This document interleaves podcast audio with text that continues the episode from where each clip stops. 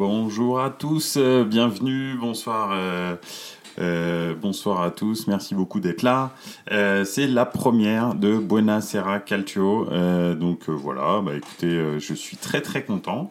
Ça fait bien longtemps que j'ai pas parlé de foot avec vous. Donc je suis super content que ça commence réellement. Donc, donc voilà, c'est vraiment cool. On va, vérifier que le son fonctionne et c'est le cas. Donc tout va bien.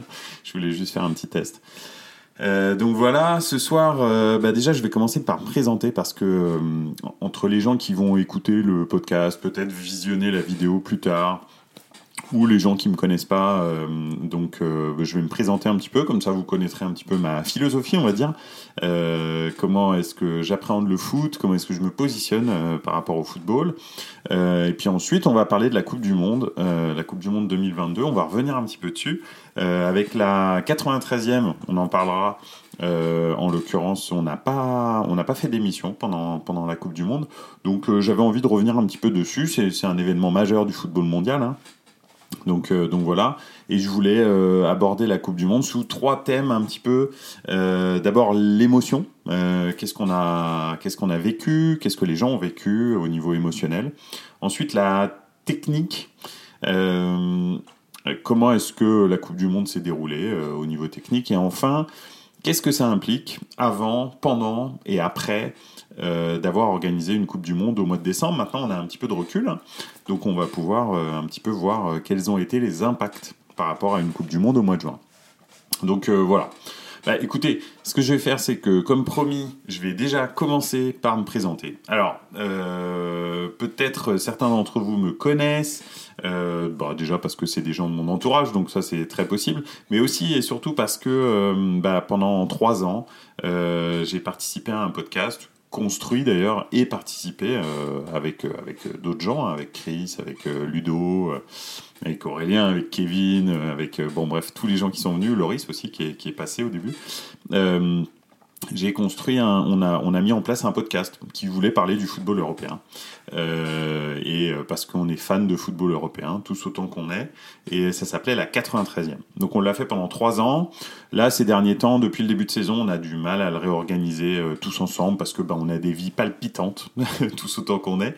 Et donc, bah voilà, c'est pas, c'est pas forcément possible pour l'instant. Ça veut pas dire que ça reviendra pas. Il est probable que peut-être un jour on réorganise au moins un, plusieurs épisodes de la 93e. Mais en tous les cas, pour l'instant, euh, c'est plus euh, c'est plus le cas depuis le début de saison, mais euh, allez savoir. Donc on a fait la 93e pendant trois ans, et puis moi j'avais envie aussi juste de vous donner mon avis sur le foot deux fois par semaine, euh, 30 minutes, pas très long. Euh, je voulais juste vous donner un espèce d'avis tranché sur sur certaines choses euh, qui se passent dans le football. Euh, donc ce sera lundi et le jeudi. Euh, le lundi, hein, ce sera certainement le, le, week-end de foot qu'on euh, va débriefer. Et le jeudi, ça va être euh, plutôt certainement la Coupe d'Europe. Mais quand il n'y a pas de Coupe d'Europe, bah, ce sera peut-être un autre euh, sujet. Donc, euh, donc voilà. Alors, euh, après avoir parlé de foot à la 93e pendant pendant trois ans, euh, vous me connaissez peut-être. Mais euh, si c'est pas le cas, bah moi je ça fait 35 ans que je regarde le foot. Ouais, je sais, euh, ça fait beaucoup, ça fait beaucoup d'années et à peu près. Hein, mais que je suis vraiment le foot, ça fait 35 ans. Donc c'est vrai que j'ai grandi j'ai grandi avec le foot des années des années 90 euh, et 2000 bien sûr. Et, c'est vrai que ce qui m'a éveillé au football, c'est la Coupe d'Europe. C'est la Coupe d'Europe parce qu'à l'époque, juste pour vous, euh, pour vous donner un petit peu de contexte, à l'époque, il y avait très très peu de foot à la télé. En tous les cas, euh, voilà, c'était compliqué, ou alors c'était des chaînes cryptées, payantes, etc. Et C'était pas trop la mode à l'époque d'avoir euh, ce genre de choses. Donc, donc oui, j'ai commencé à regarder bah, la Ligue des Champions sur TF1. hein. Comme tout le monde, ça passait en clair à l'époque. Et l'équipe qui, qui dominait le monde à l'époque, c'était l'AC Milan. Donc, euh, donc voilà. En plus de ça, Van Basten avait fait un Euro 88 absolument stratosphérique. Et, euh, et en l'occurrence, il avait marqué un but euh, complètement fou euh, en finale de l'Euro 88. Et c'est lui qui m'a amené à l'AC Milan. Et c'est l'AC Milan qui ensuite m'a amené au foot italien. Et c'est pour ça que bah, ça s'appelle Buonasera Calcio. Alors, c'est pas un podcast sur le football. Italien, pardon, mais euh, mais j'avais envie de faire un clin d'œil parce que c'est vrai que je suis, euh, je pense, un romantique du foot et que euh, et que je, suis fan de football italien. Pour moi, c'est le c'est le football le plus le plus romantique qui existe. Donc donc voilà. Après, vous savez, hein, les goûts, les couleurs. le football, c'est surtout des, des sentiments, des sensations. Donc euh, c'est les premières sensations et les sentiments que j'ai j'ai ressenti dans le foot. Euh, ça s'est passé en Italie, donc euh, bah, maintenant je suis je suis je suis un fan du de l'AC Milan et, et, je suis aussi un fan de la Serie A. Donc donc voilà. Vous le verrez tout au long de mes avis, mais je vais pas parler que de ça, mais vous le verrez tout au fond de tout au long de mes avis. Donc, pour vous dire, c'est euh, le football dans les années 80, fin des années 80, début des années 90 et milieu des années 90, c'était autre chose que le football des années 2020 ou 2010. On va dire que si je dois avoir une sensibilité euh, footballistique pour des joueurs, ce sera plus des joueurs d'équipe que des joueurs individuels euh, à statistiques. C'est-à-dire que je suis beaucoup plus Paolo Maldini, Baresi, que, euh, on va dire, euh, Cristiano Ronaldo ou euh, Léo Messi. Pour moi, le, plus important dans le foot, c'est l'esprit collectif, c'est c'est le sacrifice collectif, c'est pas du tout la ligne de statistiques. Donc, après, je respecte bien sûr le talent incroyable de Cristiano Ronaldo et de Léo Messi. Je dis juste que c'est plutôt comme ça que, que je regarde le foot. Euh, par exemple, si on prend la Coupe du Monde 2018, parce qu'on va parler de la Coupe du Monde juste après, euh, pour moi, le joueur emblématique et celui qui m'a le plus touché, c'est N'Golo Kanté. C'est pas euh, Kylian Mbappé, même si euh, j'adore Kylian Mbappé, euh, j'en parlerai plus tard, mais j'adore Kylian Mbappé. Euh, ça change pas que pour moi, le joueur qui représente le plus cette victoire en 2018, c'est N'Golo Kanté, parce que c'est ce type de joueur que j'aime. Donc, euh, donc voilà. Ça, c'est un petit peu comment est-ce que je sens euh, le football euh, et, la vie dans le foot. Il y a aussi euh, autre chose, c'est que le, le, football, je le prends pas juste comme un sport. Euh, pour moi, c'est c'est un phénomène sociologique. c'est un miroir déformant, des fois pas déformant de la société dans laquelle on vit. Et j'aime beaucoup aussi regarder un petit peu le football et la société à travers ce qui se passe dans le foot. Donc c'est c'est aussi ça pour moi le, le foot. Et puis, euh, et puis j'ai grandi avec des grands chocs. J'ai grandi très clairement avec des euh, des Manchester United, euh, AC Milan, des, des, je sais pas, Real Madrid, Bayern Munich, des choses comme ça. Pour moi, le football, ou, de, ou même dans les championnats domestiques, hein, des Inter Milan, des Juve Milan, des Juve Inter, pour moi, le football, il devient intéressant, réellement intéressant, quand il y a des gros chocs entre grosses équipes. Donc c'est clair que vous verrez pas, vous me verrez pas, et d'ailleurs c'est marrant parce qu'on va en parler dans la Coupe du Monde euh, mais euh, vous ne verrez pas m'emporter pour euh, le petit qui bat le gros. Je suis content quand ça arrive, mais c'est pas ça qui me fait vibrer. Moi, ce qui me fait vibrer, c'est le très très haut niveau technique et émotionnel. Donc pour moi, c'est deux grosses équipes qui, qui sont, qui sont dans, les, dans les derniers tours. Donc voilà, je me suis un petit peu présenté, comme ça vous connaissez un petit peu ma philosophie. Même si je suis un supporter de l'AC Milan, hop là, un petit peu quand même. Euh, bon, vous voyez pas, mais écrit Milan. Euh, même si je suis un supporter de l'AC Milan, euh, bah effectivement, j'ai un regard, je pense, objectif sur les adversaires du Milan, par exemple. Que ce soit en Ligue des Champions ou en championnat. Je, honnêtement, hein, je, je pense pas, pense pas avoir des équipes que je prends en grippe. En tous les cas, pas dans les podcasts. donc, donc voilà. Je suis peut-être pas objectif sur Milan, donc je vais certainement pas en parler souvent parce que, je, oui, effectivement, c'est trop passionnel pour que je puisse avoir un avis réellement objectif sur sur sur l'AC Milan. Donc voilà.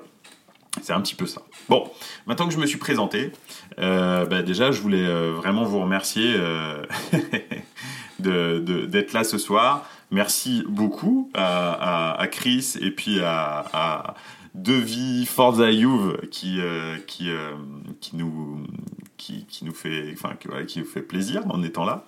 Donc, je vais commencer avec la Coupe du Monde. Ouais, le sosie, euh, sosie euh, officiel de Rémi Vercoutre. En plus, je me suis laissé la barbe, donc euh, effectivement, ça, ça c'est encore plus. Euh, on part sur la Coupe du Monde. Donc, ce que je voulais vous dire, je voulais vous donner mon avis un petit peu euh, sur la Coupe du Monde. La Coupe du Monde, en gros, euh, pour moi, c'est oui. Alors, je, je m'interromps parce que parce qu'il y a Forza Juve, je vais t'appeler Forza Juve parce que parce que voilà, euh, qui me dit Modric, tu dois bien apprécier du coup. Effectivement, j'adore Modric. Euh, je suis ultra fan de Modric. Pour moi, quand il a eu le Ballon d'Or, je trouvais que c'était euh, ça revenait un petit peu à, à, à ce côté un petit peu euh, comment dirais-je romantique du foot. Donc donc oui, c'est cool. Effectivement, je suis très content d'avoir que de, de, voir des joueurs comme Modric jouer et, et avoir du succès. Donc euh, reprenons un petit peu euh, le fil de la discussion et en l'occurrence, euh, si on parle de la Coupe du Monde au niveau émotionnel, quand j'en parlais lors de la Coupe du Monde, il y a plein de gens en fait qui me disaient que ils avaient ressenti énormément de d'émotions en, en, regardant cette Coupe du Monde. J'étais j'étais assez surpris. pourquoi est-ce que j'étais surpris? Parce que comme je vous l'ai dit juste avant, pour moi, le foot, ce qui m'intéresse vraiment dans le football, c'est quand il y a des chocs entre très grandes équipes. Donc très grand niveau, euh, très grande nation aussi, en l'occurrence, euh, lorsque c'est euh, lorsque c'est dans dans, dans, une compétition internationale. Euh, et, et c'est vrai que la politique actuelle de la FIFA et de l'UEFA de d'augmenter le nombre d'équipes qui participent aux compétitions, ça va pas exactement dans ce sens-là. Euh, moi, pour moi, le, summum du foot, c'était l'euro. Et, euh, puis, bah, maintenant, avec cette espèce de qualification là, de meilleur troisième qui euh, va se qualifier, en, l'occurrence en huitième de finale à l'euro. Maintenant, les, les, vrais matchs de très haut niveau à l'euro, ils arrivent en quart de finale, pas avant. Donc c'est un petit peu embêtant. Avant l'euro, quand j'ai commencé à regarder, bah, l'euro, déjà en poule, c'était des matchs de très très haut niveau. Donc, euh, alors attends, Forza Youth qui me dit la seule émotion que j'ai eue durant ce mondial, c'est le retour des Bleus. J'y croyais vraiment pas, le reste des matchs, pas du tout. Pour conclure, j'ai trouvé le niveau de ce mondial vraiment cata. Eh ben, on va en parler juste après du niveau technique. Mais déjà au niveau émotionnel, oui, effectivement, alors on peut se dire que euh, bah déjà il y a eu cette finale complètement dingue. Euh, donc euh, donc voilà, effectivement cette finale était folle et ça je suis d'accord avec vous. Moi elle m'a fait vibrer. Mais en même temps c'était France Argentine. Si je reste un petit peu dans la logique que j'ai, bah en fait en l'occurrence c'est deux très grosses équipes à très très haut niveau. Là en l'occurrence c'est la finale de Coupe du Monde et il y a des rebondissements complètement fous. Donc oui c'est cool. Moi ça m'a fait vibrer. En revanche, c'est vrai qu'on peut aussi parler du Japon, on peut parler de la Corée du Nord, du Sud, pardon, pas du Nord, la Corée du Sud. On peut parler, euh, bien sûr, du Maroc. On peut aussi, dans une certaine mesure, parler de la, Croatie, hein, parce que quand ils rencontrent euh, le Brésil, euh, bah, c'est normalement le Brésil est tout puissant et c'est eux qu'on voit en finale, ou en tous les cas en demi-finale contre l'Argentine, et on veut savoir comment est-ce que ça va se passer. Donc euh, il y a eu plusieurs euh, surprises euh, dans un sens comme dans l'autre. Hein. Il y a eu des grosses déceptions comme par exemple bah, l'Espagne, le Portugal, l'Allemagne, la Belgique, des choses comme ça. Effectivement, beaucoup. Alors Forza donc Kevin qui me dit avec le recul, j'ai pas vibré autant je suppose, que lors, de cette Coupe du Monde, mise à part la finale. Et donc Forza qui dit, toi qui parles beaucoup de choc, il y a beaucoup de chocs qui, qui ont fait pchit, comme l'Allemagne contre l'Espagne, effectivement. Donc oui, c'est vrai parce que de temps en temps, effectivement, l'enjeu euh, l'emporte sur le jeu. Et, euh, effectivement, c'est vrai que le, les, le, les chocs, de temps en temps, euh, peuvent faire pchit quand en fait on se retrouve dans une situation de de, de poule comme ça où, où en fait on peut un match nul arrangeait plus ou moins tout le monde et c'est ce qui s'est passé quoi. Mais bon, en l'occurrence.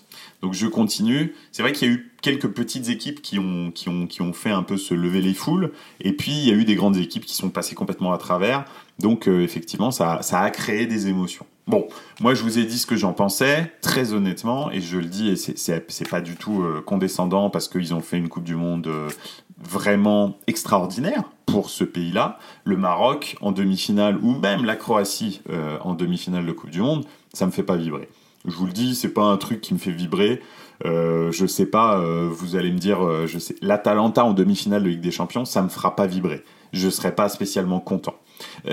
Moi, je veux vraiment des très très grosses équipes qui se rencontrent. Donc après, je respecte les gens qui aiment bien euh, les surprises dans le foot, mais mais dans les compétitions internationales, les surprises finalement, ça amuse très souvent, je trouve, les gens qui suivent pas le football. Alors je dis pas que c'est votre c'est votre c'est votre votre cas. Hein. Les gens qui écoutent. Je dis juste que souvent les gens qui ne suivent le football que pendant les compétitions internationales sont plus enclins à euh, soutenir les, petites équipes. Donc euh, voilà. ouais, Forza Youth qui dit t'aurais adoré la Super League du coup toi. Alors la Super League n'est pas morte. Et en l'occurrence, oui, euh, je suis plutôt pro Super League parce que euh, mais j'en parlerai euh, certainement plus tard dans Buonasera Calcio. Euh, pas parce que je veux que cette ligue soit fermée, je veux juste que cette ligue appartienne au club. Et en revanche, effectivement, j'aimerais bien que cette Super League soit ouverte par rapport aux prestations sportives. Et pas parce que bah, vous avez créé la Super League, donc vous êtes toujours qualifié. Pas du tout. En revanche, je ne veux plus j'aimerais bien que l'UEFA n'ait plus rien à dire sur les compétitions européennes. L'UEFA, pour moi, est une, est une organisation qui est, euh, je ne vais pas utiliser de mots trop forts, mais en tous les cas, euh, qui pense à beaucoup de choses, mais pas forcément beaucoup au football, euh, essentiellement à ses revenus. Et en l'occurrence, ces revenus, elle ne les partage pas avec les gens qui créent ces revenus, qui sont les clubs. Donc, donc pour moi, effectivement, et en plus, de temps en temps, elle a des influences politiques qui lui font prendre des, des, décisions qui sont absolument pas euh, logiques par rapport, à, par rapport au football et, à l'intérêt du foot. Donc, bref, voilà pour la Super League. Mais, mais donc, donc voilà, donc effectivement, voilà, le, le, le Maroc bah, a fait une super Coupe du Monde à son niveau mais c'est pas euh, effectivement euh, c'est pas ce que j'attends moi d'une compétition internationale. Alors bon, euh, les surprises, c'est cool, ça fait vivre des émotions. Il y a eu des rebondissements quand même dans les, dans les groupes. Dans les groupes de 4, on pensait que tous les, vu qu'il y a eu des, favoris qui sont tombés, bah, effectivement, la dernière journée a été intéressante, contrairement à beaucoup de fois. Donc ça, c'est vrai en revanche. Euh, effectivement, la dernière journée des poules a été plutôt intéressante. Euh, et puis la, finale de Coupe du Monde, pour moi, a été incroyable. Euh, et encore parce que pendant 79, 79 minutes, ça n'a pas été terrible. Donc, donc voilà. Donc c'est un petit peu ça. Au niveau émotionnel, voilà où est-ce qu'on en est. des petites équipes qui font des gros coups. Ça me touche pas personnellement, mais je peux comprendre que ça fasse rêver certaines personnes. Voilà. au niveau technique, bah, au niveau technique, effectivement, j'ai pas trouvé ça extraordinaire. Euh, alors pourquoi? Bah, Déjà, et on va en parler aussi dans le troisième volet, c'est cette Coupe du Monde a été placée au mois de décembre et euh, il y a eu à peu près, bah, on va dire, entre, je crois que c'est 10 jours, 10 jours de, rassemblement euh, pour toutes les équipes. Et encore, ça dépendait de certains parce qu'il y avait des joueurs qui sont arrivés un petit peu plus tard. Donc ça veut dire que, en gros, excepté euh, connaître le prénom d'un nouveau joueur qui vient d'arriver dans l'équipe, tu vas pas faire grand chose. Au niveau tactique, tu vas rien pouvoir mettre en place, sachant que dans toute l'année, tu as dû te réunir à peu près huit fois. Donc je sais pas si vous vous rendez compte, mais euh, un club de football professionnel, euh, ils s'entraînent tous les jours ensemble, quasi tous les jours, on va dire cinq jours par semaine. une sélection nationale va se rencontrer huit fois par an. Donc forcément, le niveau technique euh, collectif n'est pas bon. Après, le niveau individuel, bah bien sûr, ça dépend des joueurs que tu as. donc, euh, donc voilà. Attends, je regarde, je lis juste une, petite question. De toute façon, le foot en équipe, ça marche pas du tout, dit Forza Juve. Ils jouent tellement peu ensemble. Quand j'ai regardé la Carabao Cup et le match entre City et Liverpool, Kevin De Bruyne était incroyable comparé. Au mondial. Effectivement, c'est exactement ça que j'étais en train de dire. Ça illustre absolument mon propos. C'est que quand tu joues en permanence les uns avec les autres et qu'en plus, alors en l'occurrence euh, Manchester City c'est un cas vraiment particulier parce que euh, tu as euh, en fait Pep Guardiola qui est très très à cheval sur, sur les tactiques offensives, les schémas préférentiels, les circuits préférentiels, etc. En fait, tu as des automatismes que tu n'as absolument pas en équipe nationale. Et en gros, en équipe nationale, soit tu as des très grosses individualités et auquel cas elles vont faire des différences offensivement. Et puis après, bah, défensivement, tu essaies d'être le plus compact possible. Et puis voilà. Donc c'est vrai que euh, au niveau technique, j'ai rien vu excepté l'Espagne euh, qui m'a impressionné collectivement. Le problème de l'Espagne, c'est que ils, sont impressionnants collectivement dans la maîtrise de la balle, mais ils ont oublié que le but du jeu du football, c'était de marquer des buts. C'est très embêtant, il joue sans numéro 9, ou plus exactement, il a décidé, euh, Luis Enrique, de, jouer sans 9, parce qu'il y en avait hein, quand même. Il y avait le, numéro 9 du, du Betis, qui est le meilleur buteur espagnol en activité, donc bah, c'est dommage de pas le prendre. mais bon, il a préféré Morata. On connaît Morata, il a à peu près la même précision que Darwin Nunez, donc c'est pour vous dire comment comment on n'est pas bien. Donc donc voilà. Donc ils se sont trompés de sport, les Espagnols, on dirait du hand. Ouais, absolument. C'est tout à fait ça. Maintenant, c'est vrai qu'ils ont cette maîtrise collective euh, si, euh, si effectivement, euh, si, oui, alors Forza il, il, est chaud sur Morata parce que donc il dit qu'il a la précision de Darwin Nunez, mais aussi de Moïskine. Effectivement, c'est le cas, donc c'est pas terrible. Euh, donc oui, euh, les Espagnols, le jour où ils trouvent un vrai numéro 9, je pense qu'ils vont faire mal, et encore, mais, euh, mais, mais c'est vrai que leurs trois offensifs, là, ils étaient inoffensifs. Donc voilà, et à part ça, il n'y a aucune équipe qui m'a montré offense, enfin, collectivement, quelque chose de vraiment construit. Les Brésiliens avaient tellement d'individualité qu'ils faisaient des différences un peu partout, mais c'était quand même pas très très élaboré. Les Argentins avaient un plan très clair, c'était un plan défensif, et ensuite on passe la balle à, Messi et on voit ce qui se passe, et il se passe quelque chose parce que c'est Messi. Euh, les, Français avaient à peu près aussi le même type de, tactique, hein. c'est euh, on est très très costaud, très compact, très solide, et ensuite bah, on essaye de passer la balle à Griezmann et ou à Mbappé directement. Donc euh, voilà. et puis euh, et puis voilà. Et puis après, bah, les, les, les, Marocains euh, et puis les Croates, etc. C'était honnêtement c'était c'était pas terrible. Donc c'était pas terrible. C'était pas terrible non plus le Portugal. Franchement, j'ai été très très déçu du Portugal. J'avais même parié qu'ils allaient être champions du monde. Pour moi, c'était l'équipe qui avait le plus de talent à tous les postes. Et puis en plus, ils étaient doublés, etc. Donc voilà, j'ai été très déçu moi sur sur le, le, potentiel le, jeu collectif et la technicité de cette euh, Coupe du Monde. Après, bah, bien sûr, euh, plus tu as de joueurs très talentueux, plus ça va faire des différences. Et quand effectivement tu joues contre des équipes qui n'ont pas l'habitude de jouer ensemble, bah, ça peut faire des grosses différences. Donc, euh, donc voilà, c'est c'est un petit peu ça. En tous les cas, au niveau, au niveau technique, c'est ça que j'ai pu retenir. Il n'y a pas vraiment de... Il n'y a pas eu... J'ai pas été impressionné par qui que ce soit. Donc euh, ouais, bah, t'as raison. Forza Juve note que euh, qu'effectivement au Portugal il y a de bons joueurs et, au niveau offensif il y en a à l'appel des, joueurs, mais on connaît le, le, leur sélectionneur hein, euh, qui euh, malheureusement, enfin malheureusement non, c'est bien que ça passe à autre chose, qui a mis fin à son expérience en tant que sélectionneur. Il a il a jamais gagné, il a gagné l'Euro 2016 en faisant en faisant vraiment des la ligne Maginot quoi. Donc c'est pas du tout c'est pas du tout le, type d'entraîneur qui va vraiment axer son jeu sur l'offensif. Quand vous avez euh, Raphaël Leao euh, et que vous le, vous le faites pas jouer, je dis pas ça parce qu'il est milanais, mais à chaque fois qu'il est rentré, il a fait de très grosses différences, euh, d'ailleurs contre la, contre la Suisse en l'occurrence. même si le, match de la Suisse était un petit peu biaisé parce qu'en en fait, en l'occurrence, le, match de la Suisse, il y avait énormément de joueurs qui étaient malades apparemment. Donc le, Portugal a fait de très grosses différences à ce match-là, mais il semblerait qu'il y ait plus de la moitié de l'équipe qui avait un espèce de virus euh, gastrique ou le virus du, chameau là, comme euh, on l'appelait pendant la Coupe du Monde. Donc voilà. Donc c'est après, oui alors Forza dit les sélectionneurs jouent trop défensivement, c'est vrai. Mais en même temps, quand tu n'as pas le temps, c'est beaucoup plus facile, on va dire, plus exactement. C'est beaucoup plus facile d'établir une tactique défensive d'accord en, en, essayant d'avoir des zones, des phases de pressing, euh, etc., des zones vraiment euh, définies pour chaque joueur, etc., euh, etc., que d'avoir un jeu, un fond de jeu collectif offensif. C'est très difficile.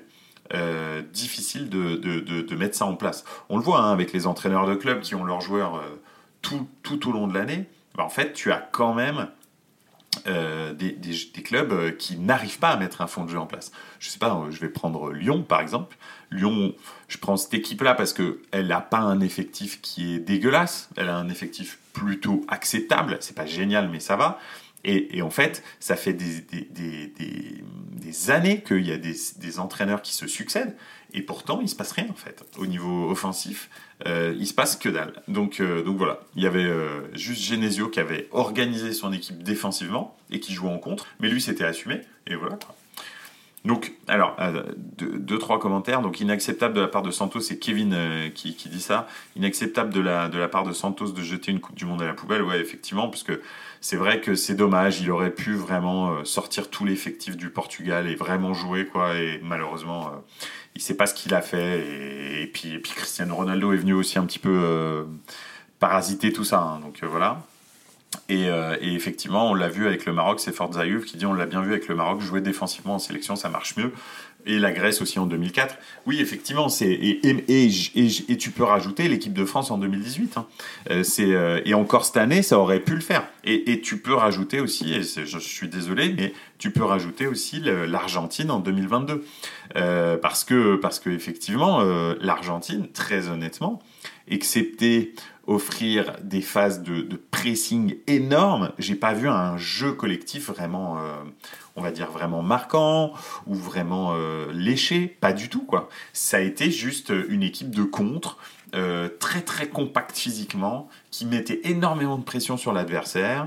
ils avaient, ils, étaient en plus complètement dédiés comme une espèce de mission divine, et je pèse mes mots, euh, à Léo Messi. Donc euh, le but du jeu, c'était de lui donner la balle dans les meilleures conditions possibles et après euh, le laisser faire ce qu'il voulait. Donc il y avait tout ça qui faisait en sorte que effectivement, l'Argentine, pour moi aussi, est une équipe défensive qui a gagné l'Euro, qui a gagné la Coupe du Monde. Donc voilà.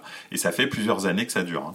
Hein. donc, donc voilà, parce qu'avant 2018, alors oui, ça fait deux Coupes du Monde, parce qu'en 2014, je pense qu'on peut dire que l'équipe d'Allemagne avait un vrai fond de jeu. C'est la dernière, on va dire 2010-2014, ces deux équipes, donc 2010 c'est l'Espagne euh, et 2014 euh, donc euh, l'Allemagne, ces deux équipes quand même qui avaient une maîtrise du jeu. Honnêtement, eux, ils avaient un vrai fond de jeu. Ces deux équipes qui avaient, qui avaient une philosophie. Mais c'était deux équipes aussi, et ça c'est, ça c'est très important dans la construction des sélections, qui avaient une très grosse majorité de joueurs qui venaient d'un ou de deux clubs différents. En l'occurrence, l'Espagne, il y avait énormément de Real et de Barça. Et de l'autre côté, euh, en Allemagne, tu avais énormément de Bayern Munich et pas mal de Dortmund aussi. Ce qui fait que quand tu as déjà des, blocs comme ça qui viennent d'un seul, euh, d'un seul club, en réalité, ils jouent quand même ensemble tout le temps. Ce qui fait que bah, euh, ça, ça, amène un fond de jeu naturel parce qu'ils ont l'habitude de jouer ensemble.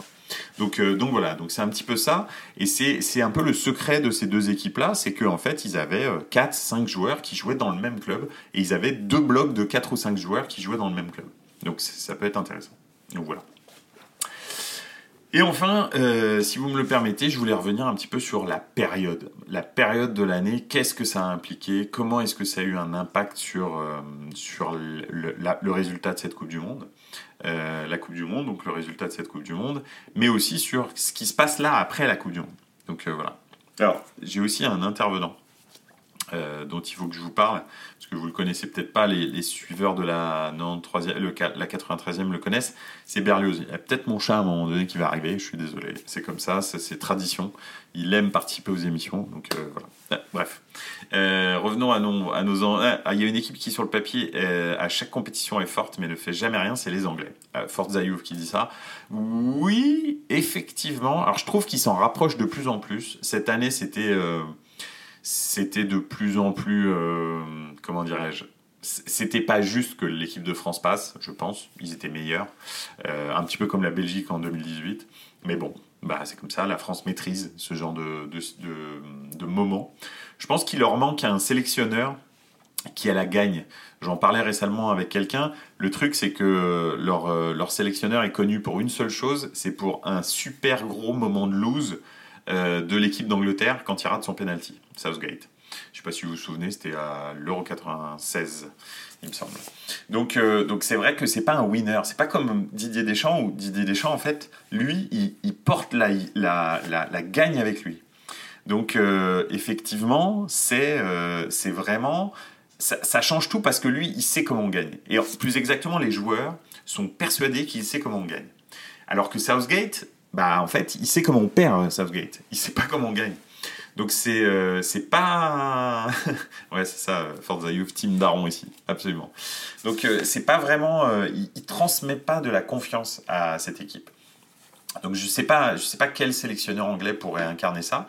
Moi j'aurais tendance à penser que que Wayne Rooney peut, peut, peut vraiment représenter ça. Ça y est, Berlioz qui va faire n'importe quoi.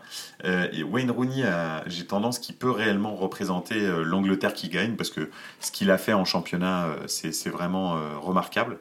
Donc, donc voilà. Donc oui, ouais.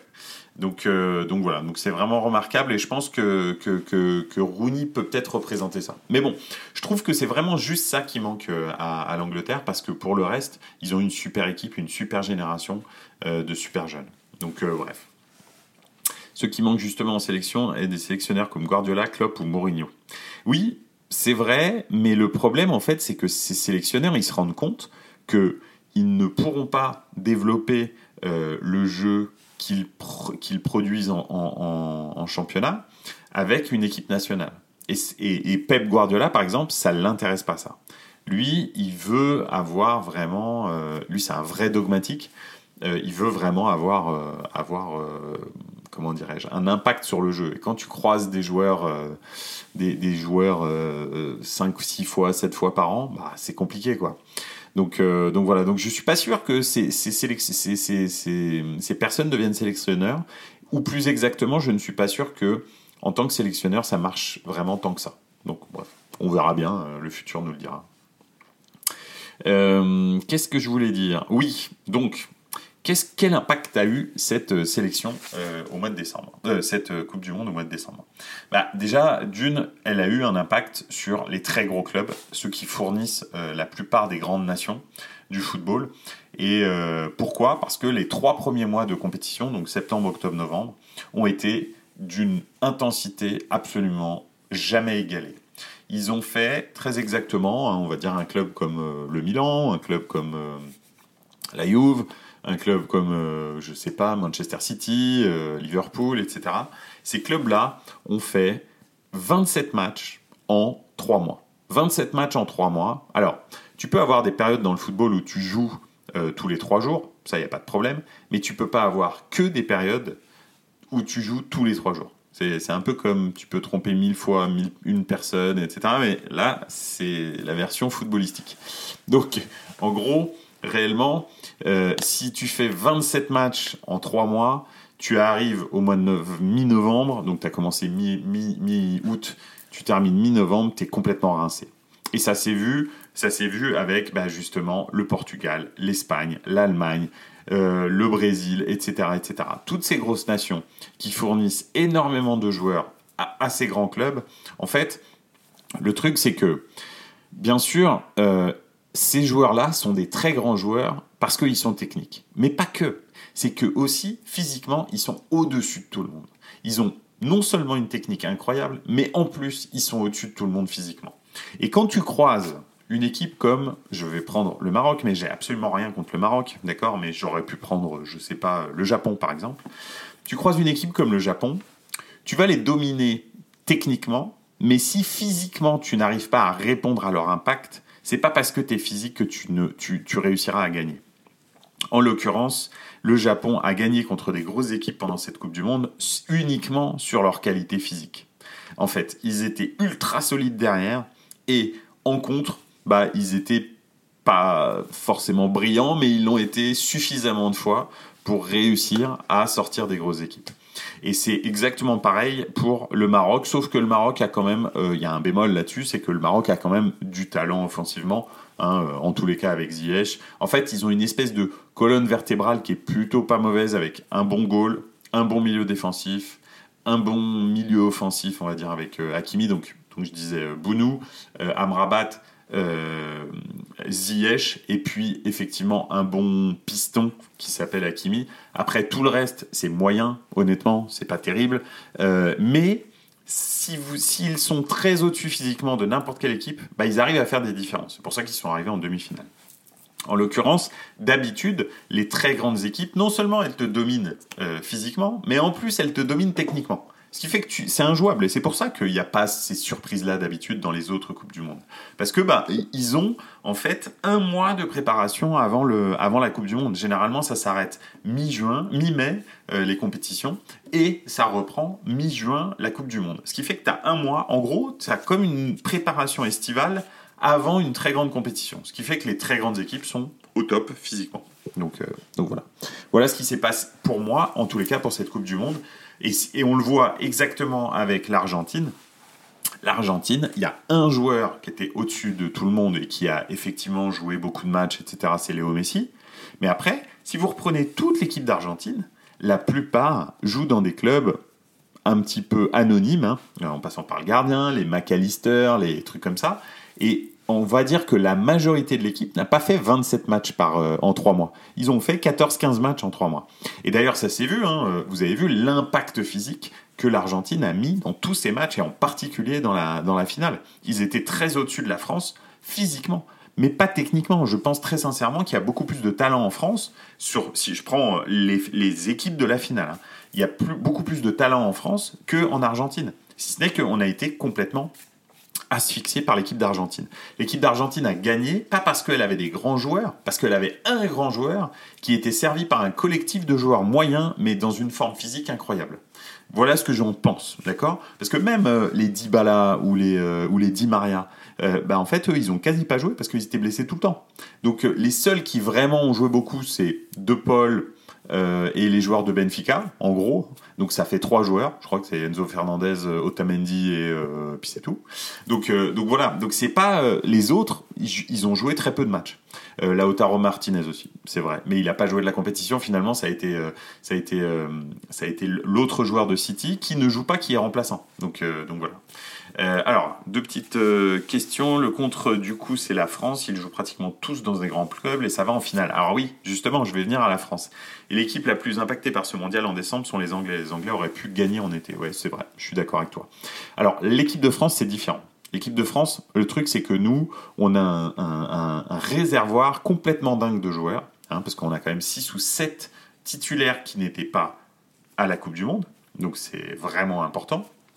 Et pourtant, on a une équipe qui allée en finale de Coupe du Monde. Déjà d'une parce que la plupart de nos joueurs ont un physique hors norme. Honnêtement, physiquement, on est normalement au-dessus de quasi tout le monde. Tu prends les Chouameni, Fofana, je prends ceux de la finale. Les Chouameni, Fofana, euh, Mécano, mais même si tu fais rentrer Konaté, euh, etc.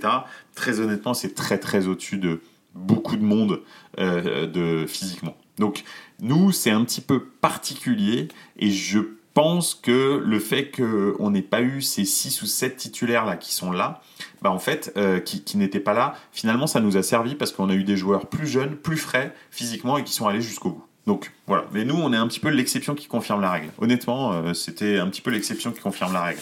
Le reste, honnêtement, toutes les équipes très très très sollicitées dans les trois premiers mois ne sont pas allées loin du tout. L'Allemagne n'a jamais réussi à faire une différence. L'Espagne, bah, à un moment donné, ça, ça, ça, ça plafonne.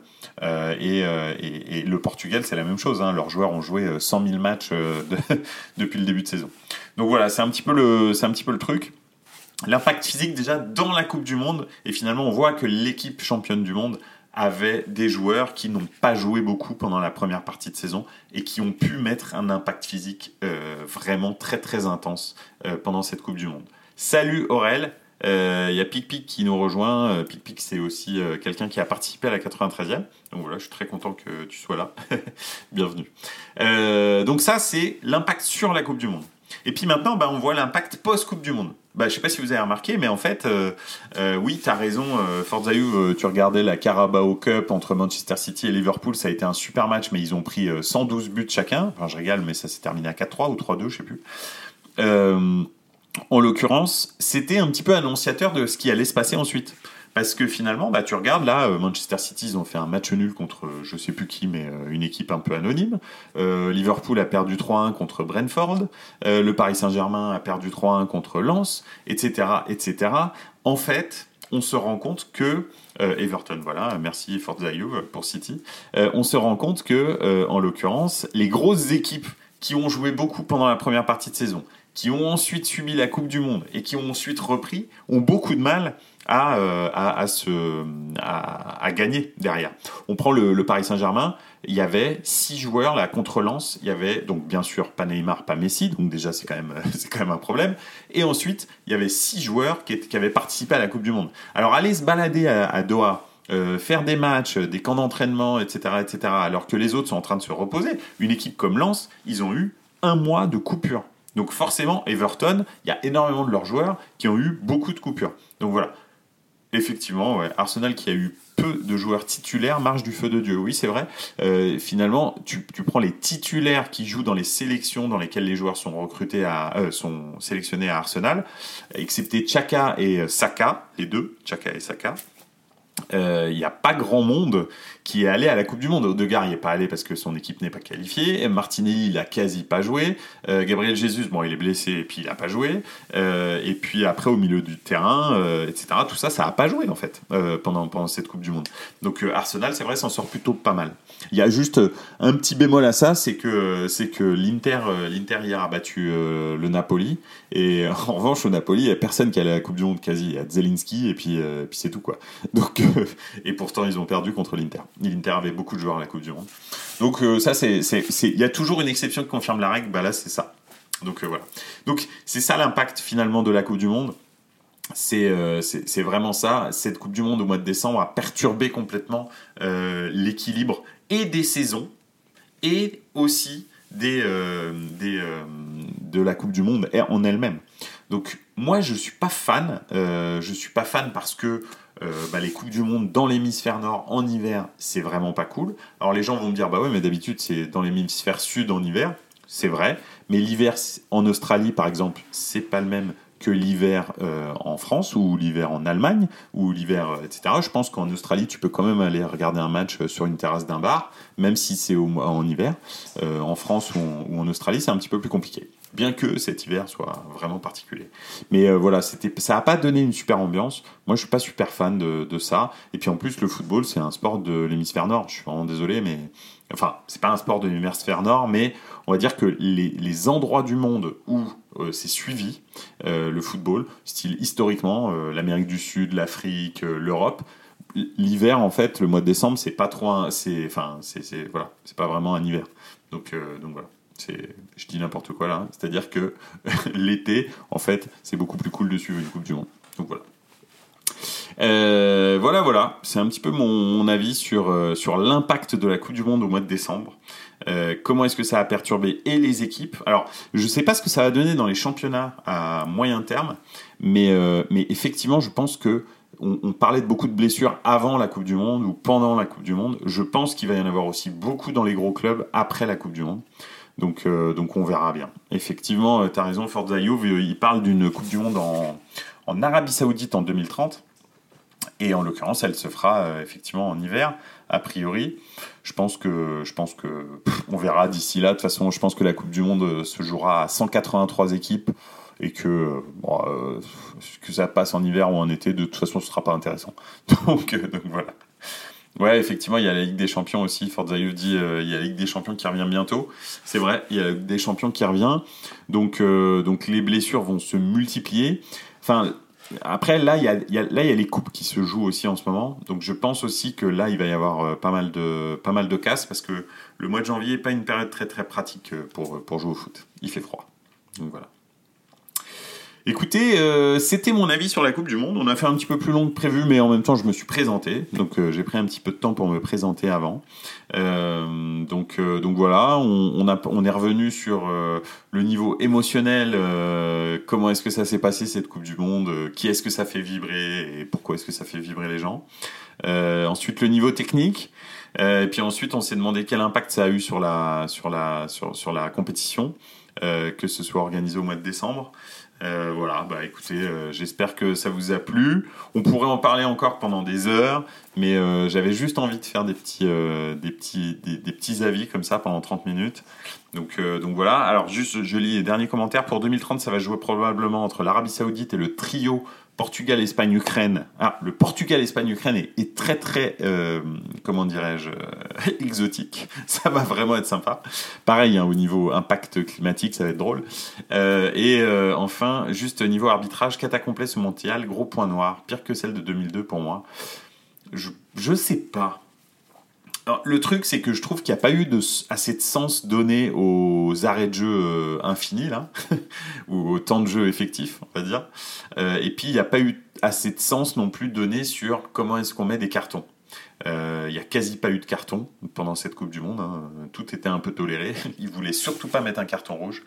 Donc voilà, je, bah, écoutez, je sais pas, je sais pas, faut voir un petit peu. Je, sais que la Serie A a commencé à faire le temps de jeu effectif, un peu comme à la Coupe du Monde. Là hier, par exemple, enfin le, match du Milan là hier midi a eu 8 minutes d'arrêt de jeu alors qu'il s'était rien passé, c'est juste temps de jeu effectif.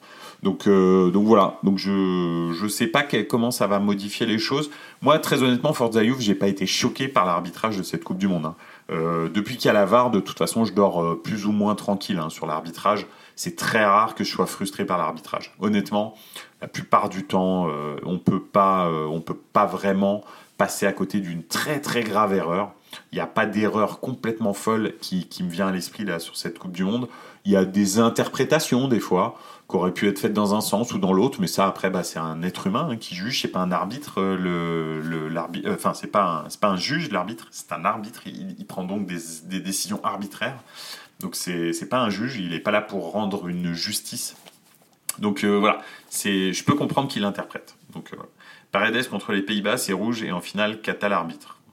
Ouais, je, écoute, je, respecte ton avis, mais je, je dis pas, voilà, je, ouais, Paredes, oui, il peut prendre un deuxième jaune en tous les cas euh, dans les Pays-Bas. Euh, après, euh, la finale, je trouve que ça va. Je n'ai pas trouvé ça fou, l'arbitrage. voilà. J'avoue que j'aurais bien aimé que ça tourne dans l'autre sens, mais bon, c'est comme ça. Bon, en tous les cas, je tenais vraiment à vous remercier d'avoir été là dans les commentaires, d'avoir été là pour regarder. Je remercie ceux qui vont regarder ça en différé euh, sur Twitch, mais aussi sur YouTube, sur la chaîne de Buonasera Calcio, ou bien en podcast sur toutes les euh, plateformes de stream. Euh, Apple Podcast, ça va arriver, mais pas tout de suite parce qu'il y a quelques petits problèmes techniques. mais en revanche, vous pouvez me retrouver sur Spotify, sur bah, Ocha, sur SoundCloud, sur toutes les toutes les toutes les plateformes de streaming. Donc, euh, donc voilà, merci beaucoup euh, d'avoir d'avoir participé dans les, dans les commentaires. L'avantage de la Coupe du Monde et des soucis d'arbitrage, c'est que ni le Real ni le Barça n'est engagé, effectivement. Et ce sera la conclusion, pic-pic. Merci beaucoup de conclure comme ça. Tout à fait. Tant qu'il n'y a pas le Real et le Barça, c'est pas un problème l'arbitrage. enfin, je rigole. C'est une private joke. On en reparlera plus tard. Voilà. Merci beaucoup. Je vous embrasse et à lundi prochain, lundi prochain, nouvel épisode de Buenas Calcio. Ciao, ciao